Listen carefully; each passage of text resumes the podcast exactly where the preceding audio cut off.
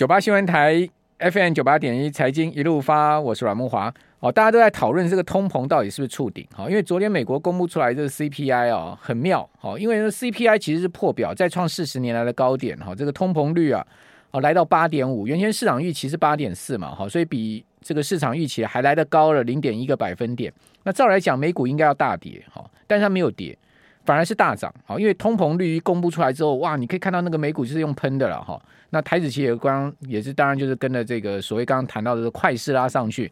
事实上不是台子期拉了，而是呢就是美股拉上去呢，整个呃系统交易下面呢哈，就推升了这个台子期往上喷。好，那为什么这个通膨率破表，反而呢这个美股出现了瞬间的大涨呢？最主要原因是核心通膨率它的月比增幅啊，哦是百分之零点三。哦，那这个月比增幅才是关键。我记得之前在节目有跟听众朋友报告啊，哦，这个 CPI、P 呃 PCE 这两个重要通膨数据，你不要去看年比增幅。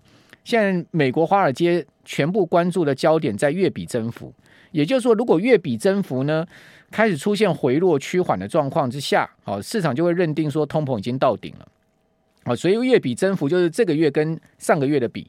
年比增幅呢是这个月跟去年同月比，好，这个叫年比跟月比之间的关系，所以年比已经不重要，因为去年的基期低嘛，你当然不可能说这个年比很明显的开始出现回落，所以年比增幅继续往上升的可能性很高，但是呢，月比增幅就是对照当前的一个通膨形势了，好，所以月比增幅才是关键，哈，我在跟听众朋友、观众朋友报告这个观点，哈，月比增幅才是关键。好，所以昨天就是因为月比增幅呢不如市场预期，市场预期哇，这个呃原上个月是零点五，好，那这个月掉到零点三，它通膨回落了，好，通膨触顶了，所以说美股就喷上去。但很妙的是啊，美股喷上去之后呢，它居然全数啊把这个跌涨幅给回吐了。那涨幅为什么回吐呢？因为美国联准会副主席这个布兰纳德啊，啊，他虽然讲说呢通膨。看起来有触顶的迹象，但是他讲说美国联准会还是要这个积极升息应对嘛，又把市场泼了一盆冷水了。哦，所以他又放歌，他又放音了。原本市场兴冲冲的，又被他这一盆冷水泼下去。哦，那美国。这个经过昨天这样一跌啊，因为三大四大指数全数下跌，好，这个道琼跌了接近百分之零点三的幅度，纳萨克指数跌幅刚好百分之零点三，好，另外费半指呢跌了百分之零点二五，好，S M P 五百指数跌了百分之零点四左右了哈，四大指数全部下挫，其中最关键的是费半指，好，费半指已经是几乎要破底，它前波低点在三千零三十点，昨天跌到三千零四十七点。只差十七点呐、各位，今天晚上费半指千万不能跌了，千万跌下去了破底的话，那就难看了哈。大家都知道空头市场是什么，熊市是什么？熊市就是指数不断创新低，就叫熊市嘛。哦，如果它是一个多头市场，怎么会不断的创新低呢？大盘怎么会不断的创新低呢？所以说，如果它是一个熊市结构，任何做多仅仅只是抢反弹而已。这边我要提醒大家一个关关键的这个这个观念 concept 就是。熊市结构下面，任何做多你可以做多，当然不能不不是说你不能买股票，不能做多，但是呢，你都要记得它都是抢反弹，因为它后面还会再破起，它是一个熊市结构的话，它都是多头行情的一个出现啊，它的它都不是回升，它都是一个反弹，都是昙花一现。哦，那现在到底是不是熊市呢？哦，我个人也不敢讲它一定是熊市嘛，只是说现在目前看到。如果说今天晚上费城半导体实力破底的话，那就是告诉你熊市的结构还没有结束，就是它一个空头的趋势还没有结束，因为它要创新低了。所以我为什么讲说美国四大指数现在最关键是费城半导体指数，原因就在这个地方。好，我们都不用去猜测行情，我们就照章办事。讲白话一点，就是呃摸着石头过河嘛，这个这句名言是吧？就是这样子，你就是不用去猜。好，那至于说通膨有没有触顶，你也不用去猜。哦，华尔街乐观派认为通膨触顶，悲观派认为说啊，这个通膨根本没有触顶，后面还会升。你就看金价就好。金价假设说它还能一直往多头的方向走，就是说它还能不断的创新高、创新高，一直一路推升，那就告诉你通膨没有触顶。因为黄金就是通膨很重要的指标，所以我在呃金融市场上面，我很喜欢去看一些反向、正向的指标，去佐证自己的看法，哦，去佐证自己的这个观察有没有对。所以黄金呢，就是我观察一个非常重要的这个呃指标。那我跟各位报告，这一波金价 很明显的是被这个有心人给做下来。好，为什么我讲说被有心人做下来？各位想想看哈，那这个俄罗斯现在呢，它被全世界给封锁。哈，这个西方国家美欧极力围堵俄罗斯嘛，大家都很清楚。那卢布不能用。哦，那俄罗斯呢，有的就是这个外汇存底呢，就是黄金。所以说呢，黄金窗口变得很重要。如果金价一直涨，哦，那这个其实呢就助长俄国的气焰嘛。所以当然要把金价做下来。所以为什么在三月初那时候乌俄战争打到最严重，股美国股市破底那时候呢，金价来到两千零七十一盎司，这个现货价被做下来，做到这个一千九跌破。但你有没有发现，金价这一波，如果各位去看它的现货价的一个技术走走势图的话，你会发现，哎，它打到季线，它就跌跌不下去了。打到季线那个地方拉了下影线之后跌不下去之后，现在最近开始慢慢在回升了。哦，今天已经回到了一千九百八十块一线了哈，接近前坡的这个两千块以上的高高位区了。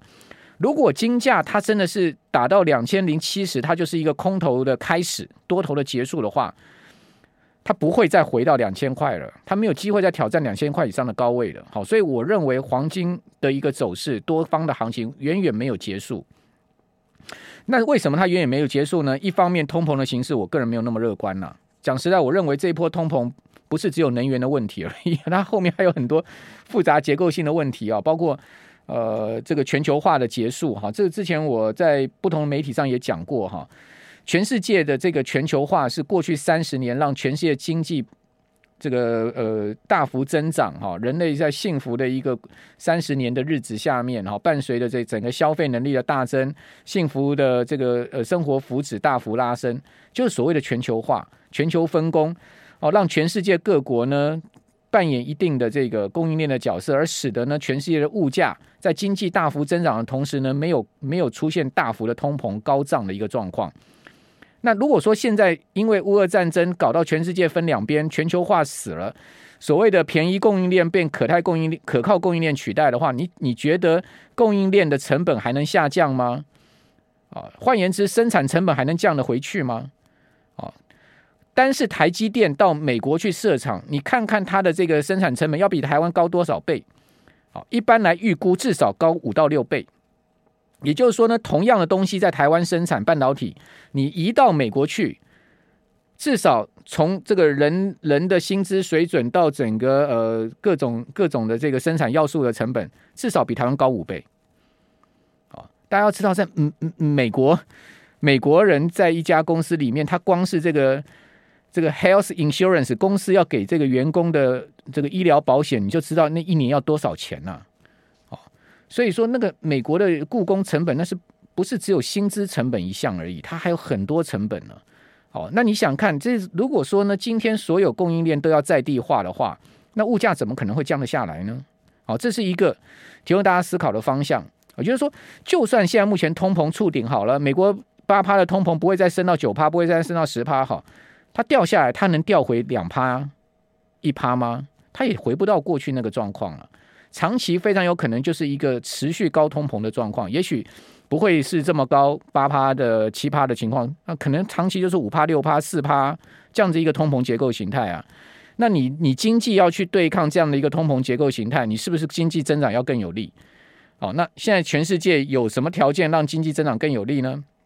我们就值得思考了，对不对？哦，所以从种种的宏观经济层面来看，我认为一件事情就是这个撇开投资、撇开股票上，我认为一件事情就是未来人类所地球所要面临的这个经济增长的考验，好，跟呃整个这个消费的考验，会比过去三十年来巨大的非常的多。